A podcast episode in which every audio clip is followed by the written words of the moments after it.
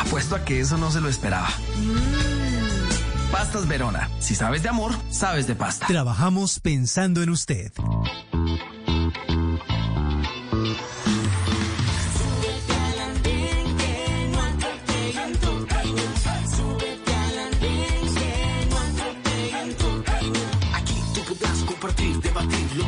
que a mí nos pueda interesar. Son muchas voces unidas en una. ¿Quién te viene a callar? ¿Cómo va tu país? ¿Cómo va la economía? ¿Cómo va la sociedad? hey, ¿qué tú puedes decir? Si te quedas te preguntas solo ven,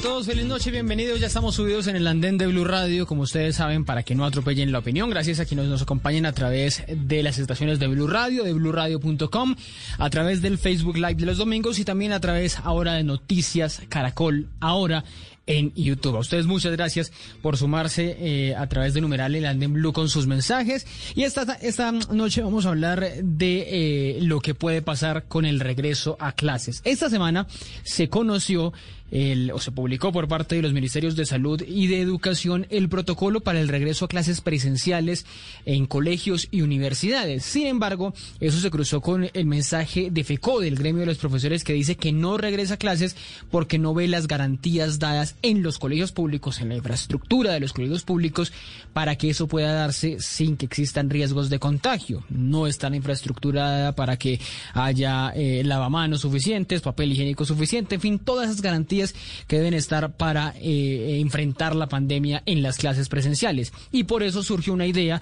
por ejemplo, la de la senadora Paloma Valencia, que planteó la posibilidad de que si FECODE no quiere volver a clases, pues haya bonos escolares, que los niños de los colegios públicos vayan a los colegios privados. Una idea para la pandemia, pero que abre, por supuesto, un debate gigantesco alrededor de cómo debe darse la educación pública y privada en Colombia, si esto es privatizar la educación, si esto es el fracaso del Estado para educar a nuestros niños, en fin, todas esas preguntas que empiezan a surgir esta noche. Bueno, y la otra, la de la instrumentalización, el adoctrinamiento que se dice que hay desde FECODE hacia los, hacia los menores de edad. Todos esos temas confluyen finalmente en medio de esta pandemia. Y para hablarlo, ya ustedes los están viendo, están esta noche subidos en el andén Alejandra Sánchez, está Nicolás Goyeneche y David Cancino, que se suben en esta noche en el andén para que hablemos un poco de todo eso, de todas esas discusiones que entran alrededor de eso. Y empiezo saludando a David. David, buenas noches, ¿qué tal va todo? Hola Ricardo, muy buenas noches. Un saludo para Alejandra, para Nicolás. Eh, muy, muy, muy a gusto con hablar de este tema que es muy, muy importante. Eh, cómo es que está la educación pública en Colombia y si hay cabida para propuestas diferentes como la que hizo Paloma Valencia, pero que algunos otros ya habíamos hecho en, otras oportunidades, eh, en otros momentos, y que creo que vale la pena darle una mirada para saber si es realmente una buena idea o, o si no. Bueno, empiezo preguntándole a usted, eh, eh, David, porque, porque usted lo está, lo está mencionando. Usted estuvo aquí en estos micrófonos de Blue Radio cuando hicimos el debate con candidatos jóvenes al Consejo, hace casi ya un año, y hablábamos de eso. Usted dijo, esta es una posibilidad que puede darse en los colegios en Bogotá, en la educación en Bogotá. Su idea en ese momento es igual a la que plantea hoy Paloma Valencia, darle esos bonos, esos vouchers a los eh, estudiantes de colegios públicos. Sí, digamos que naturalmente responde a dos circunstancias totalmente diferentes, eh, pero el efecto es prácticamente el mismo. En el momento en que hicimos esa propuesta hace un año, mm. yo hacía eh, énfasis en que la infraestructura actual que tiene la educación pública, no solamente en términos de educación superior, sino de educación media, es muy precaria en referencia al privado. Entonces se ven fenómenos que, que, son muy comunes en las alcaldías menores, en las alcaldías locales de la ciudad, en la que se ven muchos padres de familia, en la Secretaría de Educación también se ven muchos padres de familia que tienen que hacer cola para poder conseguirle un cupo para que sus hijos puedan estudiar en un colegio público. En la medida pues que son familias que no pueden acceder a pagarle una matrícula en un colegio privado. De manera que eh, estas circunstancias son diferentes en la medida que pues, responde a temas de, de, salud pública. Yo creo que sí los profesores eh,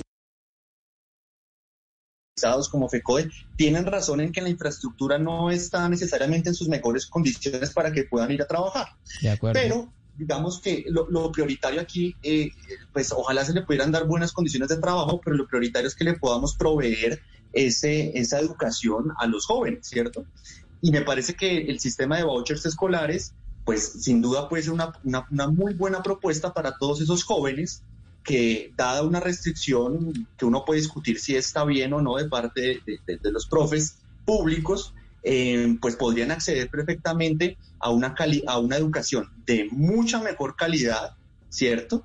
Y que tiene unos impactos demostrados en todo el mundo de su eficacia em, y que no necesariamente pues va en contravía de, de, ese modelo que nosotros tenemos que también debería ser revisado. Entonces, eh, hay un, un, comentario, Ricardo, y es, hemos visto muchos ataques, pues porque la idea proviene de Paloma Valencia, que no necesariamente es, pues, es un referente de, lo voy a decir, de buenas ideas para el país, pero que ahí lo que, lo que hay que ver es precisamente la evidencia y la idea detrás y no, no el, mensaje más bien y no el mensajero. De manera que yo estoy a favor y de acuerdo con, la propuesta que hace en este momento Paloma Valencia. Pero, pero David, esto no es volver la educación una competencia, volverlo aún más un negocio, promover los colegios privados, eh, promover, sí, los colegios privados de garaje, entonces cualquiera ya va a montar un colegio y dice que los hay, los hay por montones como universidades, y entonces ahora como van a recibir una platica eventualmente del Estado, eh, pues montamos un colegio para, para hacer negocio. ¿Eso no promueve el negocio en la educación?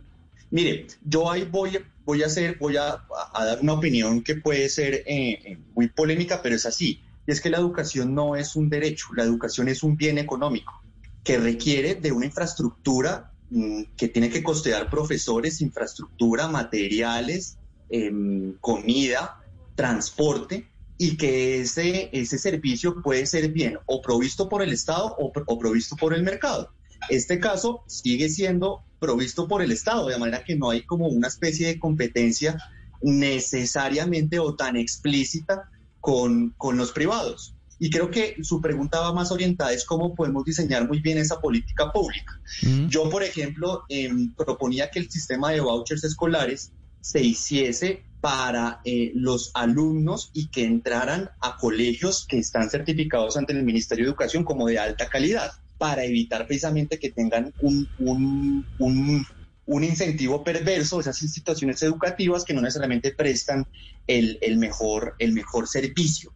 La competencia es muy buena, la competencia no puede ser entendida como una especie de, de codeo entre dos entre dos personas o dos instituciones, sino que esa competencia provoca que quienes compiten aumenten su nivel de calidad y entre ellos, ¿cierto? Se mejore ese rango de educación, pero sobre todo que de esa competencia el estudiante, el alumno o el padre de familia pueda escoger cuál le parece que es el mejor lugar para que su, para que su hijo eh, se eduque. Bueno, algunos dicen, David, que esta idea está eh, concentrada o, que beneficiaría simplemente a los de clase media, a los estudiantes de clase media. Y ya le hablo también algunos argumentos que, que se hablan en medio de la competencia, decir que la competencia es buena cuando también vemos en otros mercados, en otros sectores económicos, la cartelización, la pauperización, todo eso, que si quiere ya, ya lo hablamos enseguida. Y también, porque aquí lo tengo anotado, claro que es una opinión muy polémica, que la educación no es un derecho, pero bueno, ya me, ya me desarrollo esa idea porque, porque está previsto en la Constitución, es un derecho, pero si quiere ya, ya la vamos desarrollando para irle preguntando ahora a, Alejandra. Alejandra, no vuelve FECODE a clases, dice, por las condiciones que ya hemos dicho. Debemos enviar entonces a los niños de los colegios públicos a los privados con unos eh, bonos escolares. ¿A quiénes? ¿Cuántos? Porque se hablaba que son 8 millones que están en el público. ¿Cómo van a llegar 8 millones al privado? Hola Ricardo, un gusto saludarte, un gusto saludar a Vida. Eh, mi idea era que, era que, que, yo estoy de acuerdo con David en una cosa y es que no existe la infraestructura suficiente para abastecer la demanda que hay en, en educación primaria, media y superior. Mm. No existe. Pero la solución a esa enfermedad no puede ser más enfermedad. Y es que la razón por la que hoy no existe esa suficiente infraestructura ni la suficiente pues, capacidad eh, instalada ni en los profesores ni en, ningún, ni en ninguna de las bolsas de educación es que no ha habido suficiente presupuesto público para la educación y por ende, pues FECODE históricamente ha hecho una lucha enorme por solicitar, por exigir más garantías en cuanto a la financiación de la educación. En cuanto partimos de ese principio, y es que la educación es un derecho. Entonces, ¿cuál es el problema como fundamental en esto? Que pues darle bonos a los papás eh, de los colegios, de los estudiantes de colegios públicos, sería retirarlos de los, de los colegios públicos y finalmente desfinanciar estructuralmente la educación pública.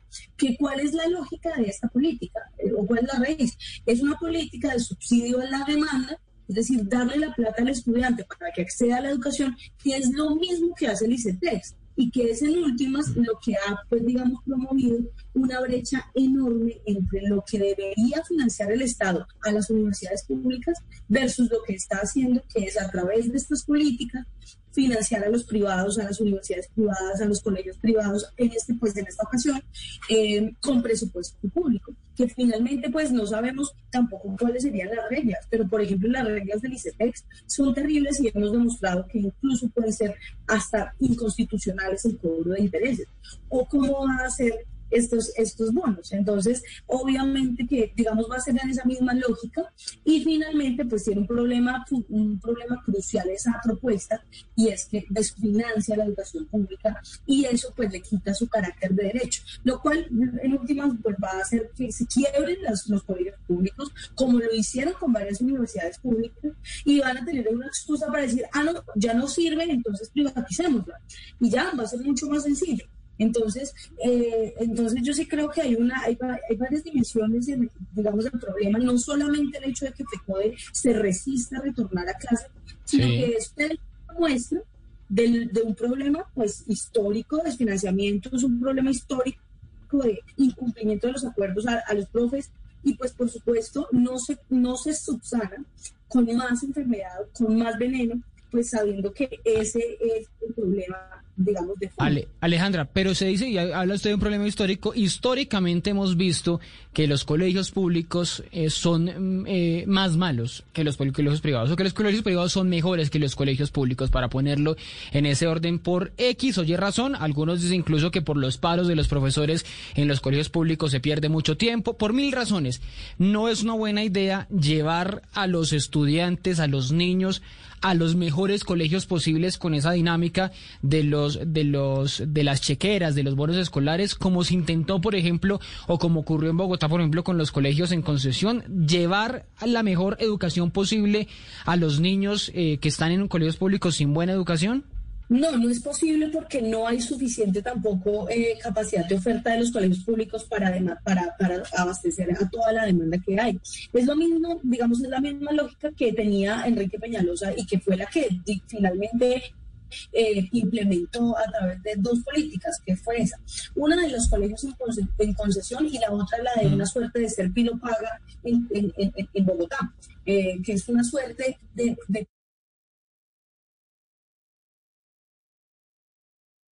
universidades, que en su mayoría son privadas, sin necesidad de, digamos, pagar eh, lo costosas que resultan. ¿Cuál es el problema de esta política? No, y cuál es, y, y, a qué debe, pues, digamos, pretender y apuntar la educación tanto básica como media como superior. Y es que no es que los, los colegios públicos se acaben los, los, niños vayan a los mejores colegios privados, sino que los colegios públicos sean tan buenos como los colegios privados. No es cierto tampoco que todos los colegios privados sean de mejor calidad, no es cierto. Es cierto que hay algunos, en su mayoría son muy costosos y tienen un nivel, digamos, de, de, acceso muy, es un nivel de accesibilidad muy, muy corta, muy pequeño, porque es muy, muy costoso y muy poca gente puede acceder a ellos. Pero lo cierto es que hay muchos colegios privados, así como hay muchas universidades privadas que no son de excelente calidad, que no son de, alta calidad y que la forma en la que, digamos, están funcionando es de una manera extremadamente mercantil. Entonces, si esto se va a convertir para mercantilizar más la educación, para que esta ley de oferta y demanda se cumpla y ya y pues se pueda hacer solamente eh, a través de la, de, la, de la financiación del subsidio de, a la demanda y así finalmente se financia el sistema educativo, pues entonces no funciona. ¿Qué es lo que hay que hacer? Hay que, por supuesto, reforzar el, componente académico, el componente pues, de calidad de los colegios. Pero esto está ligado completamente a una discusión, a una discusión presupuestal, porque si los, los profesores no tienen las garantías ni, ni, en ellos ni en su trabajo, es decir, que es una, un debate de doble, de doble vía, un bidireccional, y es hay un derecho al trabajo por parte del profesor, pero hay un derecho a la educación por parte del estudiante y si en, las dos vías el derecho no se, se cumple, no se, digamos, eh, se logra abastecer, pues no es posible hablar de calidad. Entonces, mm. es claro que sí hace falta una, un componente de calidad en algunos colegios públicos, no en todos, hay algunos que son muy buenos, eh, pero también pues esto hace parte de una financiación mucho más robusta, más integral al sistema educativo, no solamente, no solamente a financiar a los profes, sino también eso, a construir planta física. Hoy hay una, hay, hay una, una gran un gran vacío, pues es decir, no hay suficiente, no hay suficiente planta física en, las, en los colegios públicos en Bogotá ni en Colombia, porque no solamente son los de Bogotá, los de Bogotá realmente tienen una un paso mucho más adelante que el resto de las regiones, donde no hay sino una escuelita y donde en esa escuelita no hay ni siquiera eh, eh, los suficientes herramientas o las suficientes herramientas. Que es la única oferta educativa. Exacto, y es la mm. única que hay. No es posible entonces que se vayan hasta una ciudad, a que fue lo que hicieron con Serpilo Paga, que se vayan hasta una ciudad a los niños para poder acceder al derecho a la educación. Al contrario, no es que la universidad, no es que el joven más peso del Chocó, el, el, amigo más, más, inteligente, más, pues más pilo del Chocó se venga a estudiar a la Universidad de los Andes, sino que la Universidad Tecnológica del Chocó sea tan buena Sí, sí, sí, he escuchado, sí he escuchado ese argumento, pero también es la idea de cómo llegar finalmente, finalmente a eso. Hablaba usted eh, de ser pilopaga para, para preguntarle a Nicolás por ese lado. Esta idea no es repetir el mismo argumento de ser pilopaga, solo unos cuantos, solo unas personas, eh, solo unos jóvenes van a ser los más beneficiados. Se va a hacer un sorteo para que esos jóvenes, porque no creo y no están las condiciones dadas para que 8 millones de niños del colegio público vayan al colegio privado. Es lo mismo eh, Nicolás? Yo creo, Ricardo, que es que estamos confundiendo eh, el concepto de voucher con, sí, Servilo Paga es un subsidio a la demanda, pero es un subsidio a la demanda condicionado a excelentes resultados académicos. Yo creo que esta propuesta es distinta. Esta propuesta va mucho más allá y es, ahorita Alejandra y David tienen un, un debate interesante sobre si la educación es un derecho o un bien económico. Yo creo que es, a pesar de que es un derecho, es un derecho económico, social y cultural, es un de, esos que no se pueden garantizar de la noche y la mañana, que no es chasquear los dedos y se garantizó el derecho a la educación, porque la educación opera dentro de un mercado, porque la educación es un conjunto de servicios que operan en el mercado como un David lo decía, un bien económico, entonces no es excluyente considerarlo un derecho bien, para mí es un derecho bien económico. Entonces, a partir de eso, la discusión no debe ser si, si es pública o si es privada, sino si es de calidad o no. Y si la calidad la están ofreciendo mejor los privados, yo no veo ningún problema con financiar la demanda y que los padres de familia y los niños incluso cuando estén mayores decidan en dónde depositar esa plata que le da el Estado, que sigue garantizándose gratuidad para los más necesitados, que esa es otra, tiene que ser no condicionada a resultados académicos,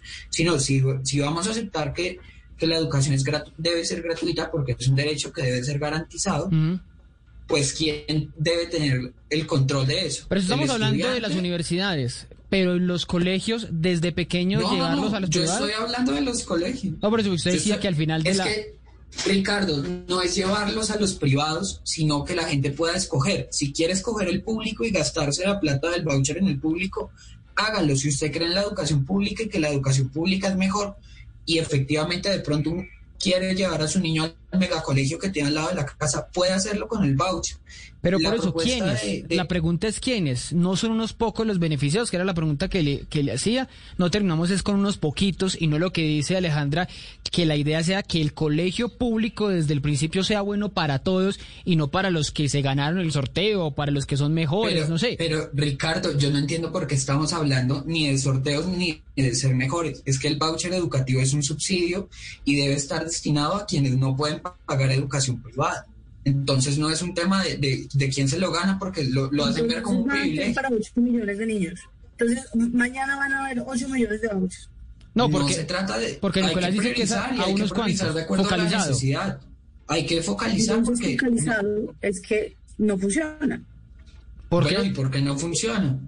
Porque evidentemente pues van a ser los mismos recursos públicos que estaban destinados a la educación, van a ser destinados no para los colegios, sino para otros colegios, para otros fines, y entonces no hay presupuesto suficiente público para financiar ambas cosas, porque evidentemente si les dan el voucher, evidentemente va a ser más costoso, pero van a tener el mismo presupuesto. Es lo mismo que la misma lógica que tenían con el, con el paga. Nicolás. Aumentamos el presupuesto para la educación pero entonces aumentamos el presupuesto de la educación, es que aumentaron, es que le quitaron plata de recursos para las universidades públicas que venían, provenían de un impuesto que era el impuesto PRE, y se lo dieron en un 95% a este recurso de para que lo administran ICTs. Entonces, finalmente... Es que la educación, la educación no es mejor porque la administre lo público, ni es mejor porque los recursos públicos se vayan a las instituciones. Yo prefiero que los recursos públicos se vayan a las personas y que las personas decidan en dónde...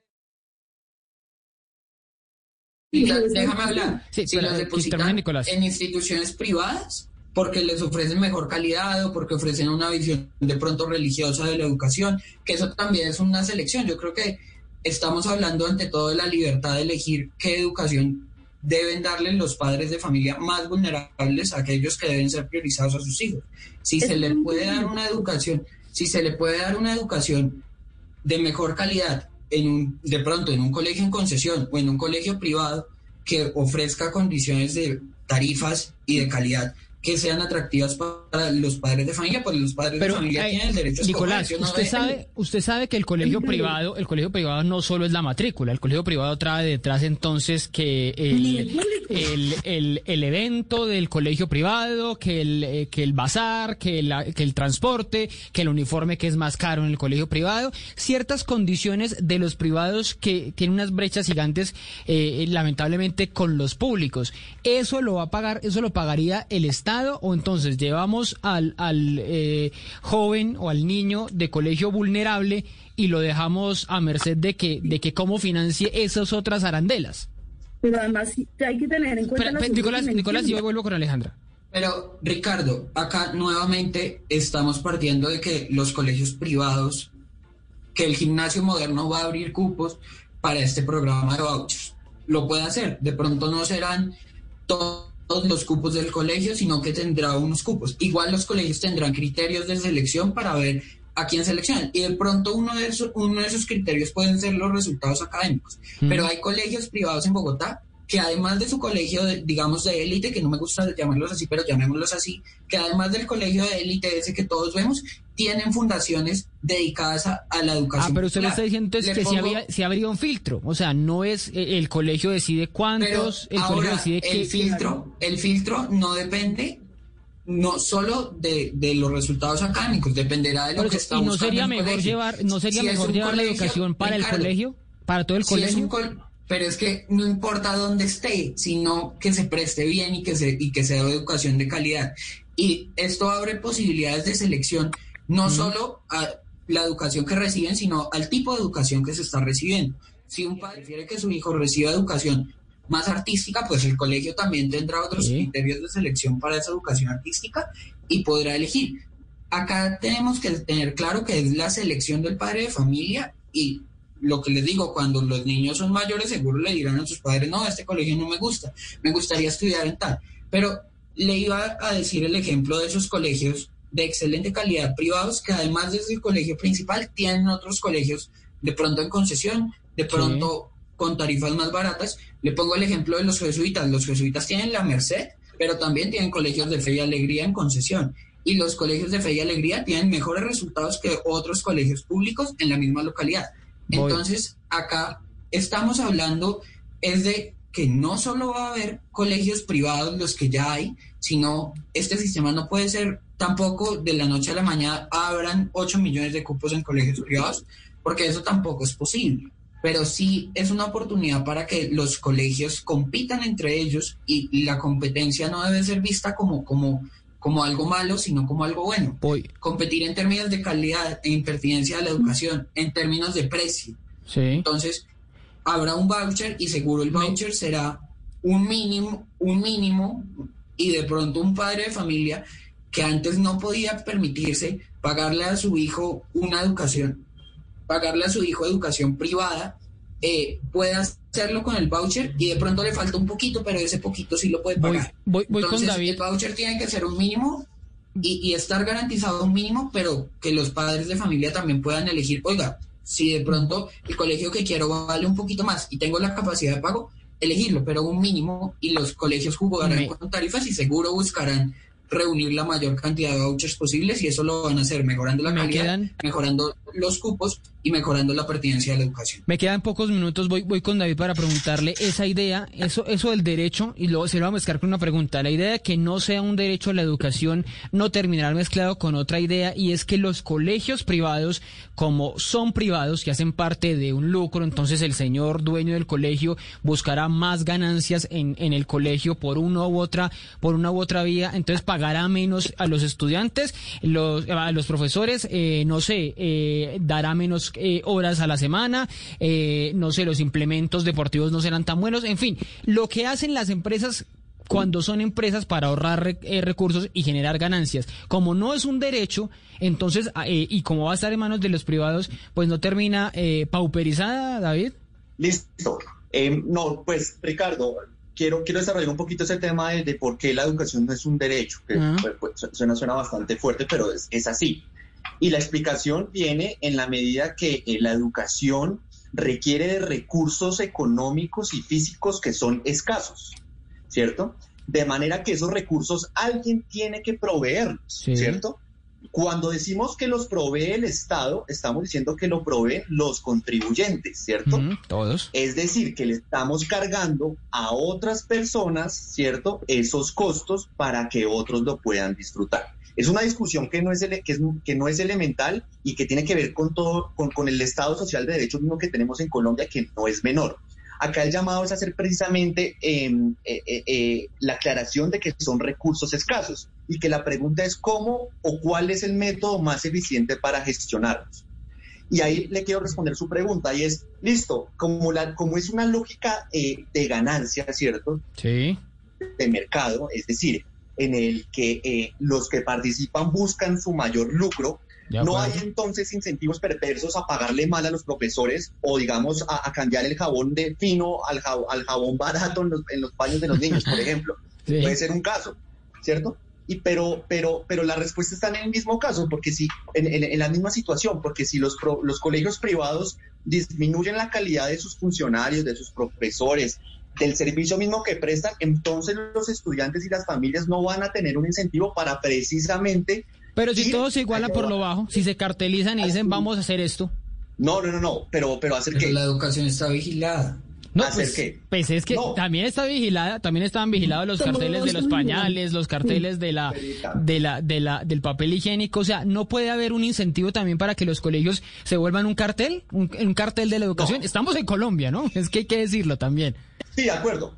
De acuerdo, en este, en este caso el cartel es, es, bastante improbable que se dé porque digamos que cada, cada empresa estaría dispuesta a competir por esos cupos. No es, digamos, el servicio que ellos prestan no es acumulable, por ejemplo, como los papeles higiénicos, que son bienes absolutamente homogéneos, mm. o como los pañales. Entonces, eh, de hecho, es absolutamente heterogéneo. De ahí hay un incentivo propio de la lógica del negocio que no hace que eh, haya un incentivo. O sea, no sería tan probable, no sería tan fácil de que se Pero, Pues es mucho más probable la corrupción pública en, los colegios y en el país. Es, precisamente es, es, es, es, el individuo el que, o la familia el que toma la decisión. Alejandra decía que es un problema de financiación pública. ¿Quiere saber usted cuál es, cuál es el top 5 de los países que más invierten en educación en el mundo como porcentaje de su PIB? Es Cuba, Micronesia, las Islas Marshall, Kiribati e Islas Salomón. No parece ser que sea la respuesta gastar más en educación, o al menos no intuitivamente, o al menos no puede ser concluyente. O sea, gastar más en educación no garantiza mejor educación no garantiza, no garantiza. Es un indicador que hay que verlo, pero eso no lo garantiza. Venezuela gasta inclusive mucho más dinero de su PIB que la misma Bélgica. Y pues digamos que no son países que uno diría que son un modelo a seguir en términos eh, económicos. Me, tengo que ir. una, claridad, dígame, Y es, eh, Alejandra decía que el ICETEX es financiar la demanda y eso es, eso es incorrecto. El ICETEX financia a tasas muy altas la educación bajo un modelo Ponzi.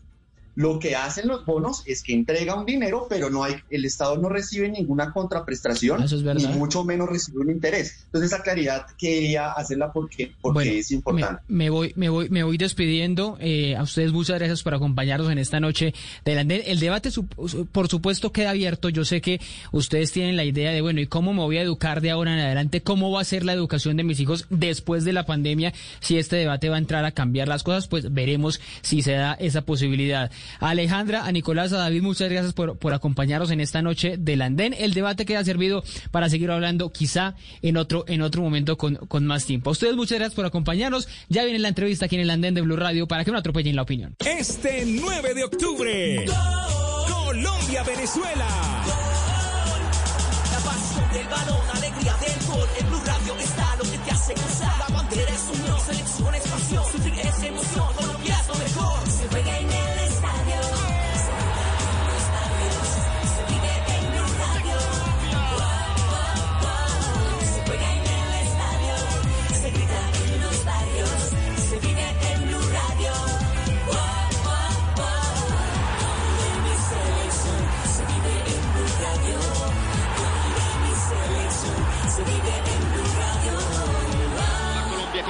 Colombia-Venezuela en Blue Radio, con el mejor equipo deportivo de la radio y la televisión.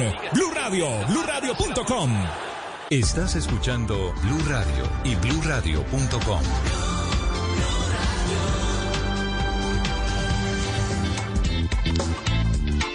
Seguimos en el andén de Blue Radio, como ustedes saben, para que no atropellen la opinión. Gracias a quienes nos siguen a través de las estaciones de Blue Radio, de BlueRadio.com, a través del Facebook Live y a través de Noticias Caracol ahora en YouTube.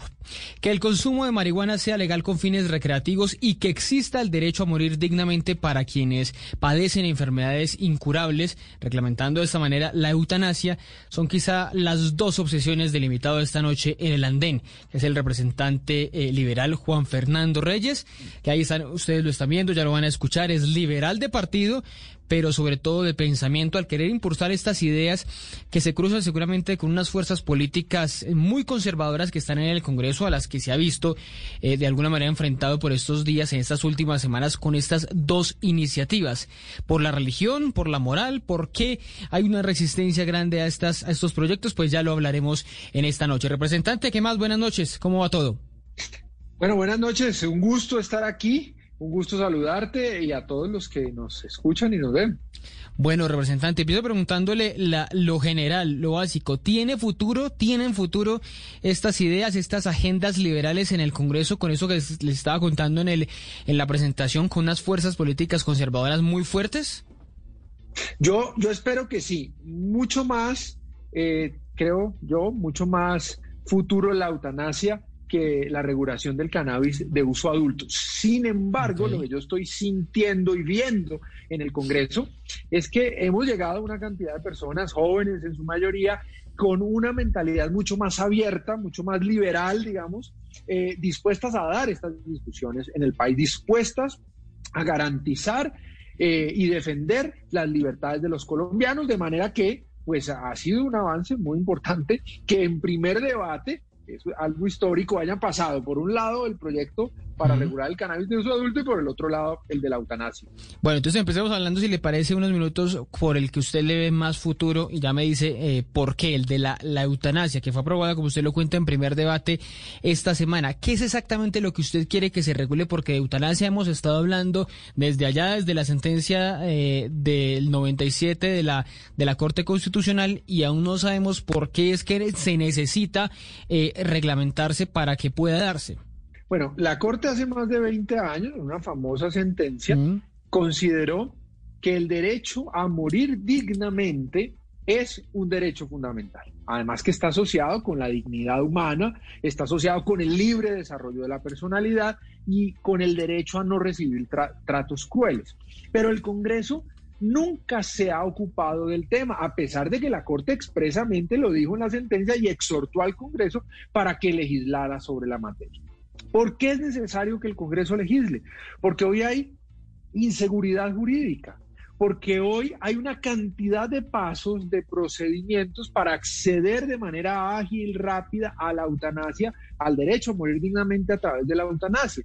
Y además hay muchos profesionales de la salud, hay muchos médicos que tienen temor natural porque no hay una ley que determine, que reglamente este derecho y entonces muchas personas se abstienen, digamos, o de profesionales de la salud se abstienen de, eh, de garantizar este derecho a morir dignamente. En un Estado democrático como el nuestro, lo lógico es que el Congreso se ocupe de estos temas, más cuando se trata de un derecho. Por esa razón, se hace necesario, a pesar de la sentencia de la Corte de hace más de 20 Mm. años, que el Congreso legisle sobre la materia. Además, la Corte insistió recientemente Sí, también, volvió y le dijo al Congreso, oiga, señor Congreso, diga usted en qué condiciones los colombianos pueden acceder al, al derecho a morir dignamente. El Congreso es el que tiene que decir bajo qué circunstancias y en qué condiciones los colombianos pueden acceder a este derecho. Que me acuerdo que hubo una discusión ya muy reciente que fue la de los, los menores de edad. Cuando la Corte vuelve a hablar de eutanasia, habla de una regulación, una resolución incluso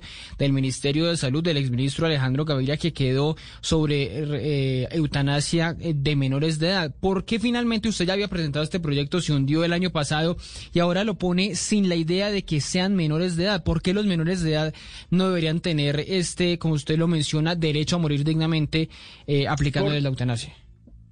Porque en la discusión pasada, del año pasado, la mayoría de congresistas de la Comisión Primera consideraron que este debe ser un derecho que se garantice solamente para los mayores de edad. Y en aras, por supuesto, de avanzar, ese, digamos, ese es el ejercicio democrático, volvimos a presentar el proyecto de acuerdo o tal cual como había salido aprobado el año pasado en la Comisión. Primera, conforme a lo que las mayorías del Congreso habían decidido que debería eh, reglamentarse este derecho, es decir, solamente para las mayores de edad. Y entonces, ¿quién de los mayores de edad, ya limitando eso al, al- a ese derecho a los mayores de 18 años, quiénes sí, quiénes no? Porque hay, hay, una, hay una parte del, articulado que se habla de que haya un consentimiento informado, eh, todas esas condiciones que deben existir. Pero si hay una persona que de alguna manera está inconsciente y ya no tiene eh, o no tuvo cómo decir que quería que eh, le aplicaran eh, la eutanasia, eh, pierde esa posibilidad o yo como eh, ciudadano puedo decir desde ya vea dejo este documento no sé notariado que cuando yo esté en esa circunstancia eh, me apliquen eh, la eutanasia Sí lo puede, la respuesta es sí lo puede decir desde ahora, Ajá. pero voy a explicarles. ¿Quiénes po- podrían acceder a este derecho en caso de aprobarse esta ley? Los mayores de edad que tengan, que padezcan una enfermedad terminal, un cáncer, Sí. etcétera, en estado terminal, o una enfermedad incurable con pronóstico de muerte y que, digamos, tengan sufrimientos o dolores insoportables. Estas personas pueden acceder al derecho. ¿De qué manera?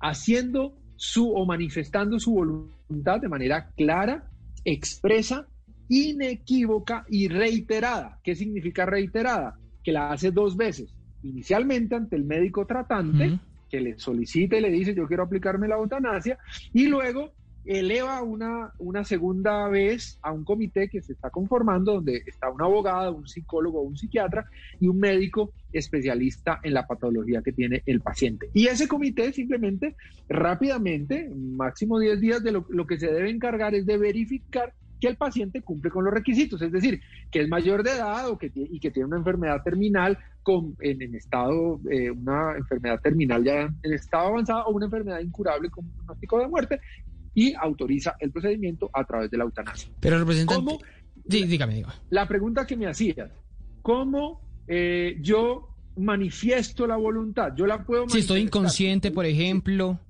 Si estoy inconsciente, pues yo no puedo, claramente yo no puedo manifestar mi voluntad.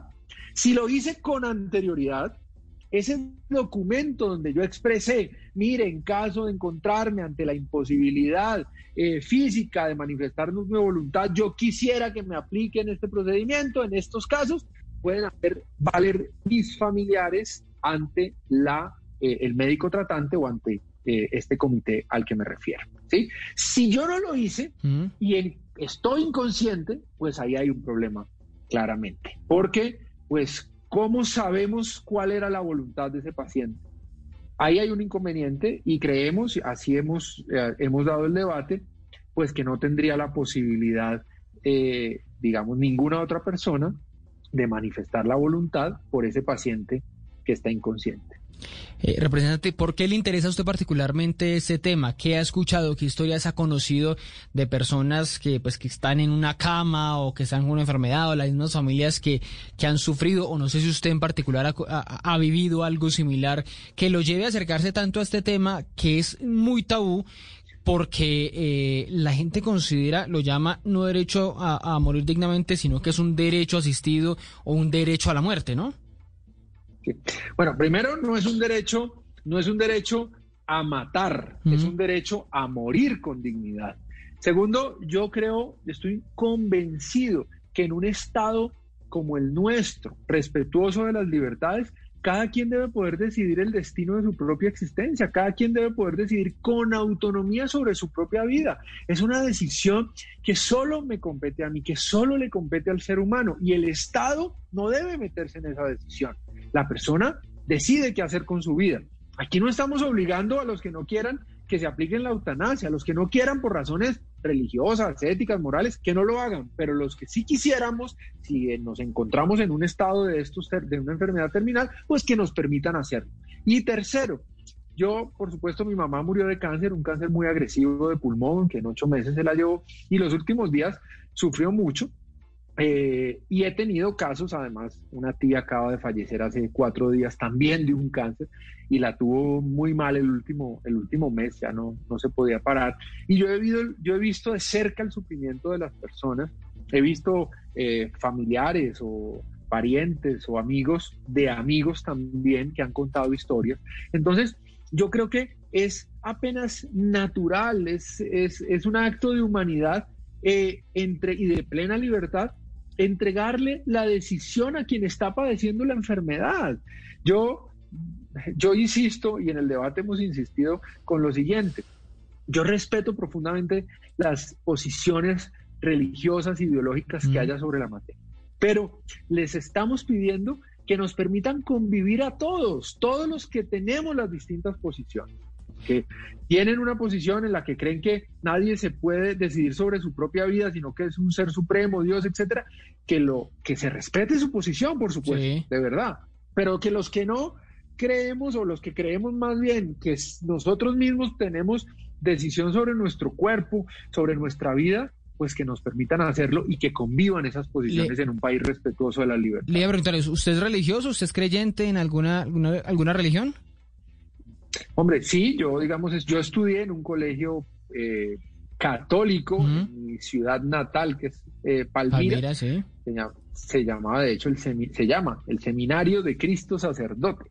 Entonces, eh, digamos que me he formado y mi familia ha sido católica, pero claramente yo en estos temas, insisto, yo estoy a favor de respetar las libertades y el derecho que cada quien debe decidir sobre su propia vida, sobre su cuerpo, sobre qué consume, etcétera. Se lo preguntaba porque, eh, ¿qué piensa usted? Porque coincidió eh, cuando eh, hace dos semanas volvió el, el, proyecto al Congreso con la con una declaración que había dado el Papa del Vaticano diciendo que es que esto es atentar contra la dignidad, contra la vida humana, que es jugar a ser o a reemplazar a Dios. Usted siendo religioso, creyendo en de alguna manera en, en alguna religión, ¿Qué piensa al, escuchar y al ver esas, esas declaraciones? Em, ¿Qué peso tienen? Yo estoy, yo respeto, ni más faltaba profundamente al Papa, además creo que es un ser extraordinario, pero pues no estoy de acuerdo, esa es su posición y es la posición además de muchos, de miles seguramente, pero hay otras posiciones que también se tienen que respetar. Hay otras posiciones como la mía y la de miles, cientos, muchas personas que creemos, insisto, tenemos que nosotros mismos decidir sobre nuestra propia vida y decidir cuándo la queremos terminar en esos estados terminales cuando además estamos sufriendo muchísimo. Esa decisión debe ser nuestra. Insisto, respeto la posición, es una posición, pero hay otras y tenemos que ser capaces de convivir en un estado donde haya varias posiciones y se respeten todas, no solamente se respete una y, y legislemos con, la, con una sola visión del mundo.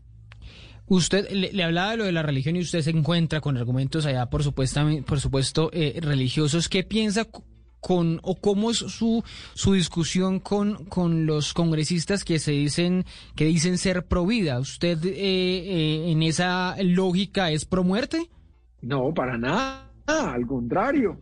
Insisto, esto no es el derecho a matar, es el derecho a morir con dignidad. Y lo que hemos insistido es, esa es una, esa es una discusión, a mi juicio, equivocada. Aquí de lo que estamos hablando, insisto, es de respetar las decisiones, de respetar, es, es, un acto de humanidad, de respetar el dolor, de lo que quiera hacer con la vida cada persona en un estado de fase terminal de una de estas enfermedades que son complicadísimas.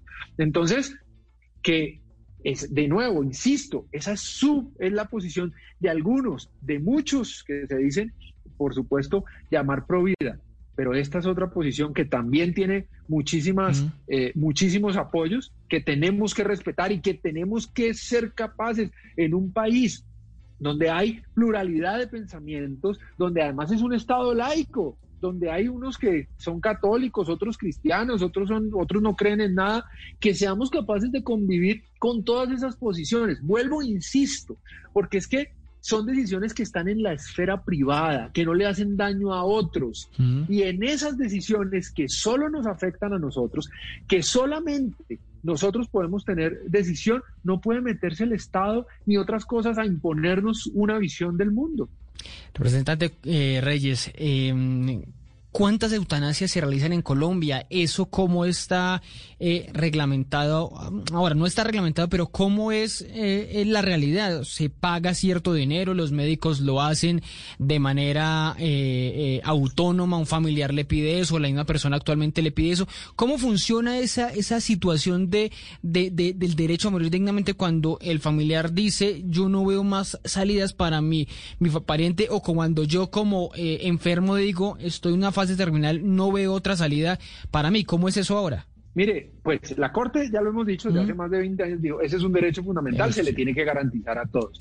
Pero, pues como no, el Congreso no reglamentaba una cantidad de trabas para acceder a él, de trámites, etc.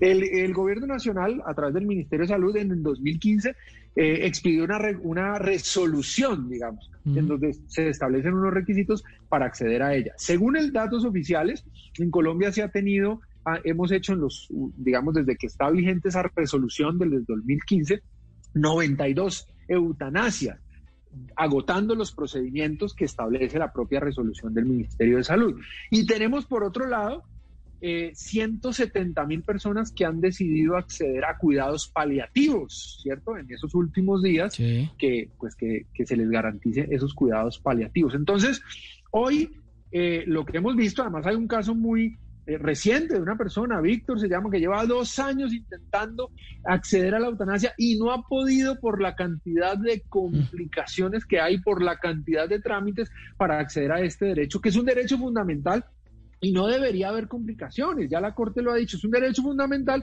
Yo, ¿por qué tengo que demorarme? ¿Por qué tengo que ponerle trabas a un derecho? Además, piensen ustedes en una cosa, cuando uno está en un estado terminal, cuando uno está sufriendo de esa manera, pues un día es muchísimo, cinco días que se demore o diez días es muchísimo, es alargar un sufrimiento de manera innecesaria que no se compadece con la humanidad de las personas.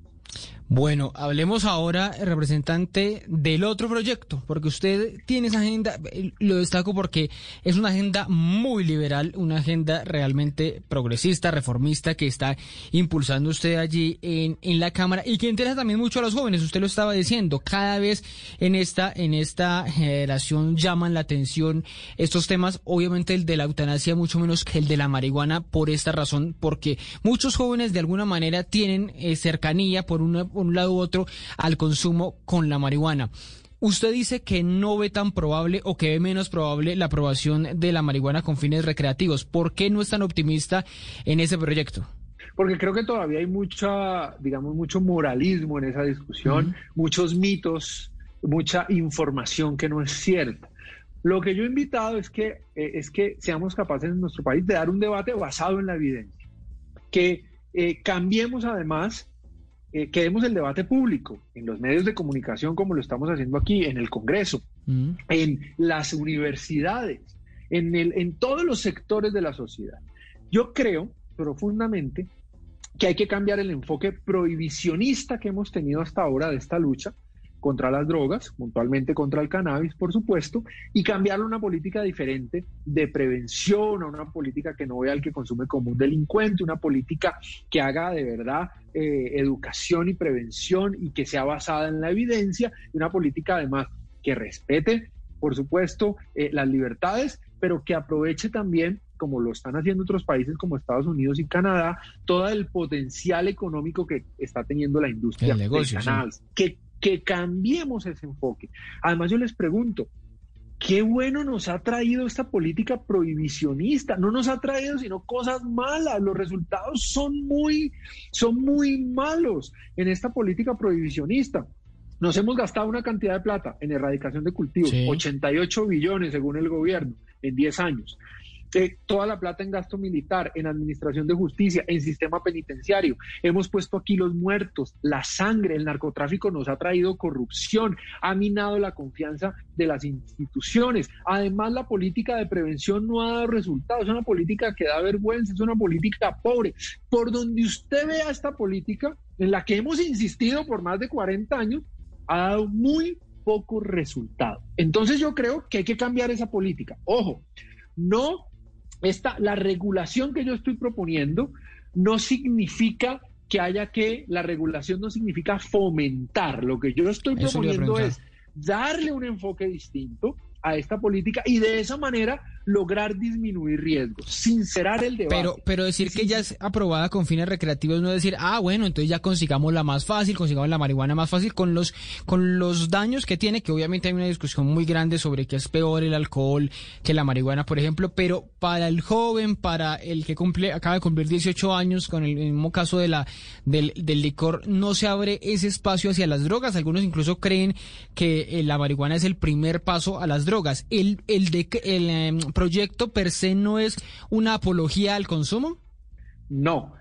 El éxito del proyecto está en la regulación. Por eso hablamos, yo siempre insisto y soy muy cuidadoso, de regulación de uso adulto. Hemos insistido que, no sea solo para, que solo para mayores de edad y en los lugares y establecimientos que disponga la ley. Pero en la regulación va a estar la, el éxito de esta política en caso de que pase. Tenemos que ser, y ya le voy a decir, le voy a dar varios ejemplos, pero tenemos que ser capaces de dar esta discusión basada en la evidencia. Eso, algunos dicen, es que la, el cannabis es la puerta de entrada de otras drogas. Es mentira, según la evidencia que hemos, que hemos investigado, es el alcohol el que mayoritariamente incide o es la puerta de entrada de otras drogas, no el cannabis. Algunos dicen es que el cannabis es muy es más peligroso que todas las drogas y que el alcohol y que el tabaco. No es cierto. El alcohol mata, el alcohol es 114 veces más riesgoso para la salud que el, que el cannabis. Y el tabaco, que son legales, termina matando a la mitad de la gente que los consume. Entonces, lo que yo estoy proponiendo es, sinceremos el debate, digamos que lo malo que tiene el alcohol para que no lo consuman nuestros niños y la gente, el que quiera consumirlo, con, pero con toda la información dada por el Estado de la evidencia, que lo haga, está en su libertad, pero que el Estado dé información cierta, con evidencia, que hagamos pública esta discusión, no con mitos y con mentiras. Digamos lo malo que tiene el tabaco, cuánta gente mata. Mi mamá se murió porque fumaba, eh, fumaba, fumó durante muchos años de su vida y la mató el tabaco un cáncer de pulmón súper agresivo. Digamos todo lo malo que tiene el tabaco y también digamos que el cannabis es tiene unos efectos, claro que sí, es que todas estas sustancias tienen un riesgo. Aquí no podemos irnos a los extremos de una gente que dice, el cannabis es lo peor y tiene una cantidad de efectos perversos peores que todas las drogas. Eso no es cierto, pero tampoco podemos salir a decir, es que el cannabis es una hoja natural que no hace daño.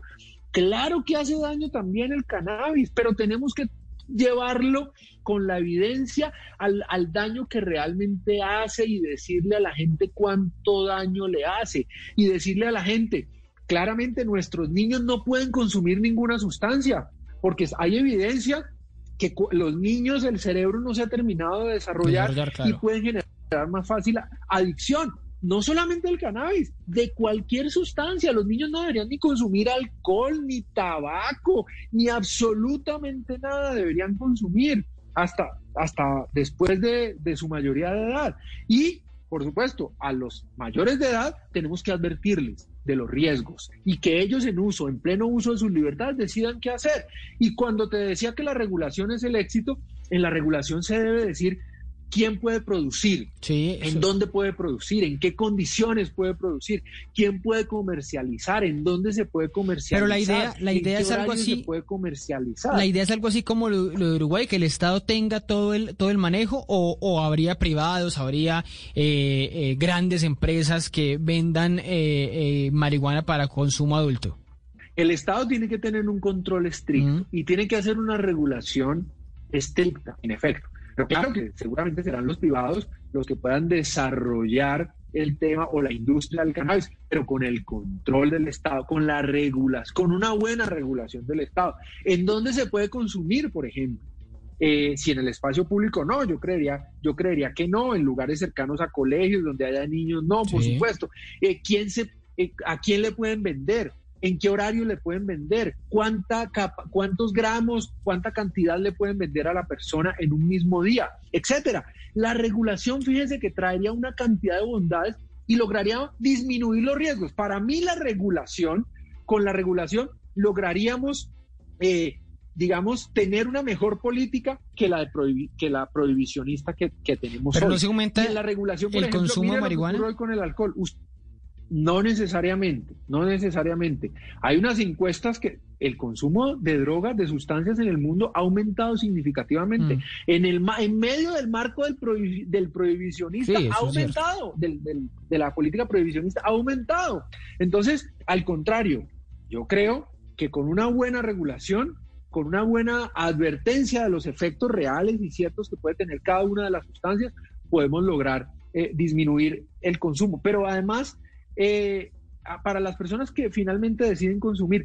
Hoy las personas que deciden consumir cannabis no saben qué están consumiendo, porque les venden quién sabe qué cosas, van a, los sitios ilegales con el riesgo que eso implica y les venden las mezclas. usted no sabe qué está consumiendo. Entonces, unas mezclas y eso eh, puede tener muchos eh, problemas mayores. En cambio, con el alcohol, que es regulado, usted sabe si se toma una cerveza que tiene 1% de alcohol o tiene 5% de alcohol o 7%, o se toma un aguardiente que tiene tanto, o un whisky o un ginebra, cuando se regula, usted sabe quién cultiva, de dónde viene, con qué abonaron. Eh, y a quién le reclama, por ejemplo. Se tiene, a quién le exactamente, a quién le reclama, le dice la sustancia, le tiene que mm. decir exactamente cuáles son los riesgos. Hoy no, hoy en la ilegalidad los riesgos son mucho mayores para la sociedad, para quien consume y para el Estado. Óigame, dos preguntas finales. Una sobre esto últimamente, eh, por último de, la marihuana. Eh, si no pasan, como usted cree... Política que no nos ha dado, mm. nos hemos quedado con todo lo malo de esta política, con sangre, con todo lo que dije anteriormente. Tenemos que, tenemos que cambiar esa óptica disminuir los riesgos y comenzar a sacarle, eh, a cambiar el, el enfoque y sacar provecho de esta lucha que definitivamente la tenemos por todo lado, eh, la tenemos perdida. Y la última representante Reyes, en medio de toda esta eh, agenda liberal progresista que estamos, de la que estamos hablando, ¿se le mide, se le medirá a usted a una idea, por ejemplo, para eh, despenalizar completamente el aborto? ¿O como están las cosas, las tres causales que hoy establece la Corte Constitucional, a su juicio está bien? ¿O usted cree que al Congreso debe llegar también esa discusión de que el aborto sea permitido en todos los casos? Yo creo que, digamos que esa es una discusión que tenemos que dar en el Congreso. Yo creo que la tenemos que ir dando paso a paso, paso a paso. Eh, yo, digamos, estoy, por supuesto que estoy de acuerdo con lo que la Corte ha manifestado y ha dicho en los tres casos, digamos, pero es una discusión que tenemos que comenzar a dar y tenemos que comenzarla a dar públicamente también. Lo que pasa es que creo que no nos podemos, no podemos dar todas las peleas al mismo tiempo. Sí, es verdad. Bueno, pues representante, muchas gracias. Vamos a estar muy atentos aquí desde Blue Radio, desde el andén, por supuesto, de estas dos iniciativas.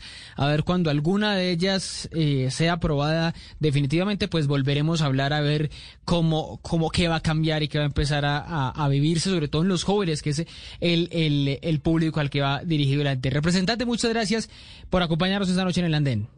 Gracias a vos. Un abrazo, un gusto haber estado aquí. A ustedes muchas gracias por acompañarnos. Nos vemos la próxima semana con otro debate y otro invitado aquí en el Andén para que no atropellen la opinión.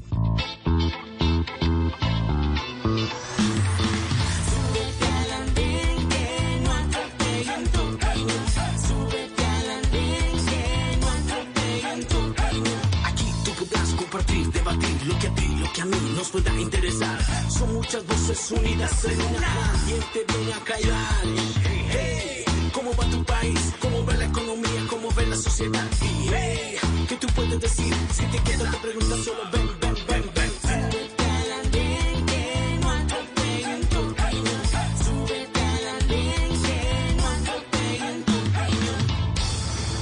Estás escuchando Blue Radio. Es un buen momento para dejar volar tu imaginación con un buen libro o con esa película que tanto querías ver. Es tiempo de cuidarnos y querernos. Banco Popular. Hoy se puede. Siempre se puede.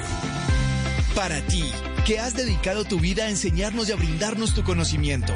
Hoy te decimos, gracias, profe.